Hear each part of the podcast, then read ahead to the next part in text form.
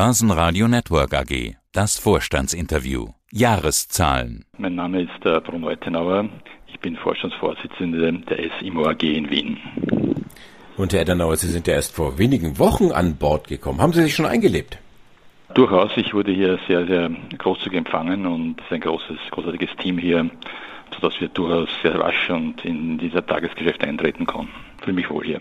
Ihr Vertrag läuft zunächst über drei Jahre. Was ist denn genau Ihr Auftrag? Mein Auftrag ist ziemlich der, das Unternehmen auf dem Kurs weiterzufahren, in dem es in der letzten Zeit gefahren ist. Das heißt, das zu liefern, was es versprochen hat. Das würde ich als, als Überschrift sehen. Und die, die Kernmessage wird sein, hier auch dividendenfähig zu bleiben und am Ende des Tages äh, Erwartungshaltungen der Shareholder zu erfüllen. Alles andere wird sich dann, glaube ich, in Zukunft ergeben. Jetzt kommen Sie ja in einer relativ stürmischen Zeit. Die Welt wird durchgeschüttelt von einer Corona-Pandemie. Zu wirtschaften ist nicht einfach äh, geworden. Schauen wir uns die Zahlen kurz an. Das operative Ergebnis ging zurück, aber lediglich von 87 Millionen auf 71,1 Millionen Euro. Das Betriebsergebnis sinkt aber relativ deutlich von 271 auf 101 Millionen. Das wiederum liegt am Bewertungsergebnis und das sinkt von 192 Millionen auf nur knapp 39 äh, Millionen. Entsprechend sinkt auch der Jahresgewinn dann auf 56,9 von 213 Millionen Euro. Wie bewerten Sie jetzt diese Zahlen? Ist es äh, das blaue Auge, mit dem man davon gekommen ist? Äh, definitiv nicht. Ich glaube, dass es äh, sehr robuste Zahlen sind, die letztendlich auch dem Geschäftsmodell geschuldet sind. Sie haben eines erwähnt, dass es zwei Faktoren gibt, die das Ergebnis massiv beeinflusst haben. Das eine ist einmal auf der Einkunftsseite. Hier fehlen uns die Einkünfte aus, der, aus den Hotel Operations. Dort ist es zwar gelungen, die, die Kosten auch äh, signifikant nach unten zu bringen, aber insgesamt fehlen also diese Umsätze. Das hat natürlich eine, eine Auswirkung auf den FFO 1 und letztendlich auch auf das Ergebnis am, am Ende des Tages. Und der zweite Punkt, den Sie angesprochen haben, wir haben natürlich 2019 ein extrem gutes Jahr, was Bewertungen betroffen hat, gesehen, mit knapp 200 Millionen. Wenn Sie den Gesamtbestand anschauen, des, der SIMO, sehen Sie, dass wir 2,5 Milliarden Euro Immobilienvermögen haben. Sie können sich vorstellen, dass es nicht unendlich fortsetzbar ist. Und äh, es gibt sogar mathematisch eine Grenze, nämlich dann, wenn wir bei Null anlangen.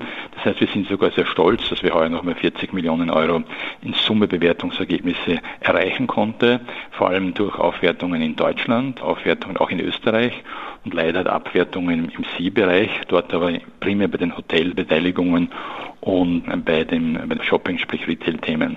Aber bei beiden, und das ist vielleicht das, das Interessante, sehen wir perspektivisch Recovery Situation. Das heißt, Sie sehen schon Erholungstendenzen. Ich glaube, dass man die Erholungstendenzen nicht auf acht, sechs oder zwölf Monate festlegen kann. Sie werden vor allem im Hotelbereich schon länger dauern und da gehen wir von einer Erholungsphase bis 2024 aus. Also sehr, sehr, wie soll ich sagen, vorsichtig. Im Retail wird es möglicherweise schneller passieren, aber Faktum ist, also ich glaube, es wäre schlecht, in einem totalen Pessimismus zu verbleiben.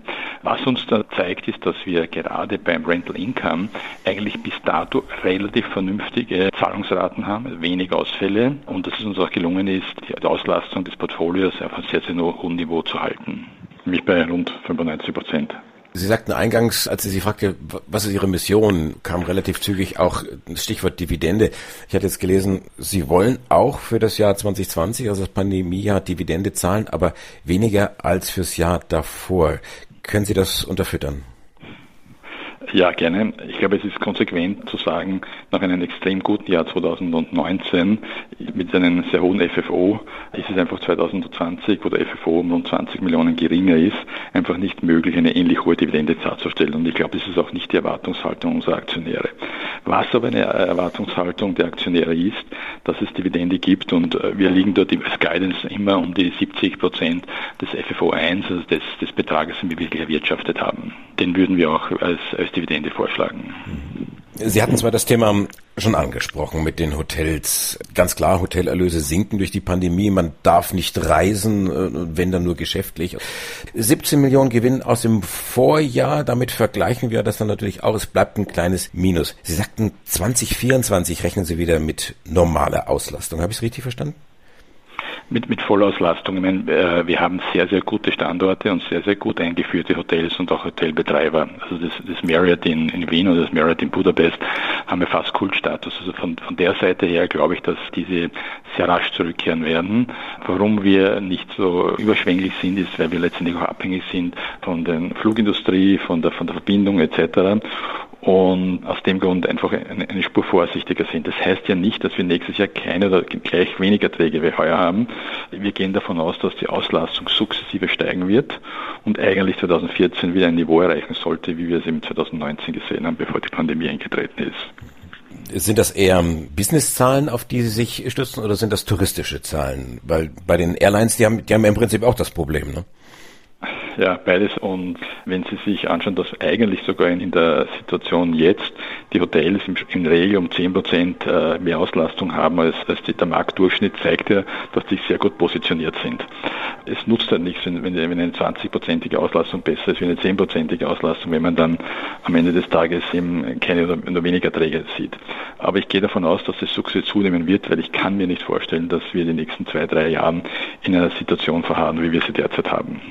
Man sagt ja, in jeder Krise liegt auch irgendwo eine Chance. Welche ist das in Ihrem Fall und wie haben Sie sie genutzt? Ähm, ich glaube, dass das eines der großen Vorteile hier ist, dass es eine hohe Inhouse-Expertise gibt. Und mit dieser hohen Inhouse-Expertise kann man natürlich auch Chancen, wenn sie sich ergeben, nutzen. Das ist der eine Punkt und äh, wir haben eine sehr, sehr hohe Akzeptanz bei Banken. Das heißt, auch wenn sich Gelegenheiten ergeben würden oder werden, dann werden wir möglicherweise auch ein Adressat sein, der das wirtschaftlich stemmen kann und das auch inhaltlich versteht, der es einfach managen kann. Und Sie haben vollkommen recht, nur jetzt sogar schon auf Chancen abzuzielen. Ich glaube, sie wird sie geben und wir werden die Märkte sehr, sehr genau beobachten, um zu schauen, wenn sich solche Chancen auftun. Das ist sicherlich ein Punkt, wo Sie recht haben, dass man nicht nur passiv den Markt sehen, sondern es wird den einen oder anderen auch geben, der in der Krise mehr Schwierigkeiten hat und vielleicht sind es Chancen für uns. Aber Sie denken jetzt aktuell nicht darüber nach, eventuell Randbereiche abzusondern, zu verkaufen und Ihr Profil zu schärfen? Ich glaube, da ist der Zeitpunkt nicht ideal, weil äh, Sie haben vollkommen recht, dass man sich Gedanken machen kann, ob man sich stärker fokussiert, sei es in Asset-Typen oder sei es in Richtung. Ich meine, das war zum Teil die Stärke des Unternehmens, hier einen Multi-Asset-Ansatz zu fahren. Jetzt, glaube ich, wäre ein schlechter Zeitpunkt, das Profil zu ändern, weil eben, wenn ich Hotel oder Retail nehme, im Moment, glaube ich, nicht die perfekte Situation dafür ist. Perspektivisch wieder ändern und dann kann man sich Gedanken machen. Jetzt, glaube ich, wäre es verfehlt. Die andere Baustelle ist das Thema äh, Übernahmeangebot von Immofinanz. Die halten zuletzt, wenn ich richtig informiert bin, 26,5 Prozent.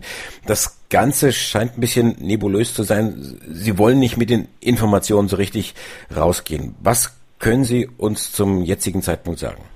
Wir wissen, dass ein Übernahmeangebot angekündigt ist. Wir haben die Angebotsunterlage noch nicht erhalten. Was wir wissen, ist, dass es im Wesentlichen vier Bedingungen geben soll, nämlich einerseits eine Mindestannahmequote von über 50 Prozent des Restaktionariates, einen, dann eine Aufhebung der Höchststimmgrenze von 15 Prozent derzeit, die Eintragung dieser Satzungsänderung im Firmenbuch und das vierte eben eine kartellrechtliche Genehmigung. Und das ist der, der Hardfact, den wir kennen und auf das haben wir auch reagiert, indem wir gesagt haben, wir sind grundsätzlich ein Angebot nicht abgelehnt. Wirtschaftlich kann es derzeit einfach aus rechtlichen Gründen nicht kommentieren. Aber wir wollen sicherstellen, dass die Mindestkondition oder die wesentliche Kondition, nämlich die Erreichung dieser Übernahmequote von 50 Prozent erreicht ist. Wenn das der Fall ist, dann werden wir auch bei allen anderen Dingen kooperativ sein. Warum? Weil wir einfach sicherstellen müssen, dass Aktionäre des Unternehmens nicht im Vertrauen auf eine Übernahme, auf eine Einlieferungsmöglichkeit ihrer Stücke, ihrer Aktien in das Angebot einer Satzungsänderung zustimmen, wenn es in weiterer Folge aus welchen Gründen auch immer eben zu keinem Erfolg kommt oder letztendlich das Angebot überhaupt nicht zustande kommt. Und das können wir im jetzigen Zustand den Aktionären nicht garantieren. Und aus dem Grund haben wir versucht, die Immofinanz einzuladen, in eine wirtschaftlich logische Sequenz einzugehen, nämlich zuerst die Annahme abzuwarten und nach der Annahme oder auch parallel zur Annahme dann die anderen Dinge zu lösen. Das ist unser Zugang. Ich glaube, der ist im Interesse der Aktionäre, der ist immer und deswegen haben wir auch diesen Weg gewählt. Also Klappern gehört ja auch irgendwo zum Geschäft und da wird natürlich dann noch irgendwo entsprechend gepokert. Sie haben jetzt erstmal die Hauptversammlung verschoben. Ich würde es einmal sagen, also es ist kein Poker. Das ist, glaube ich, das wäre einfach verfehlt, sondern wir, wir verfolgen hier sehr klar rationalen Gesichtspunkten.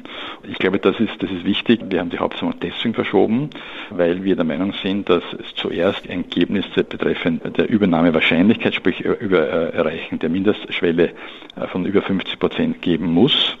Und wir haben auch die Immofinanz eingeladen, uns das, das Datum der Annahmefrist mitzuteilen, sodass wir das auch zeitgerecht schon initiieren können. Weil, wenn die Immofinanz erfolgreich ist, sprich mehr als diese 50 Prozent erhält, spricht aus unserer Sicht auch nichts dagegen, das, das Höchststimmrecht zu beenden.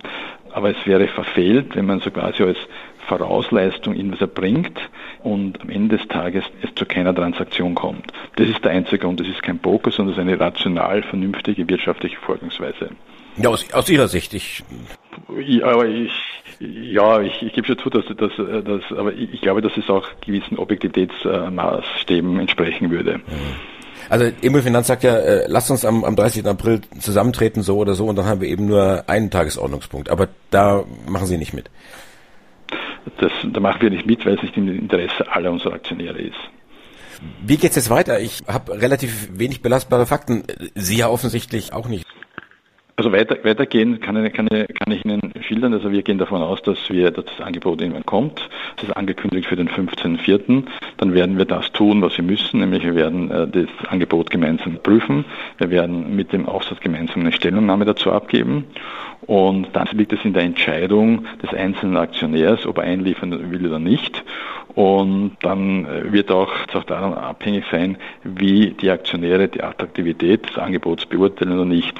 Aber wie gesagt, wir folgen hier der klar vorgegebenen übernahmenrechtlichen Route. Mhm wenn Sie sagen 15. Äh, und so eine Annahmefrist läuft ja in der Regel mindestens zwei Wochen. Die, Na, die Annahmefrist ist, glaube ich, ist, glaube ich, ist vier Wochen. Wir müssen mit den zehn Tagen. Das heißt, wenn Sie die vier Wochen haben, das ist Mitte, Mitte Mai, ja. äh, wäre die, aber es kann auch zehn Wochen laufen. Also das, das, das, das ist letztendlich auch ein Punkt, den wir nicht kennen, weil das Teil der Angebotsunterlage sein wird und daher können wir darüber nur spekulieren und das wollen wir derzeit nicht.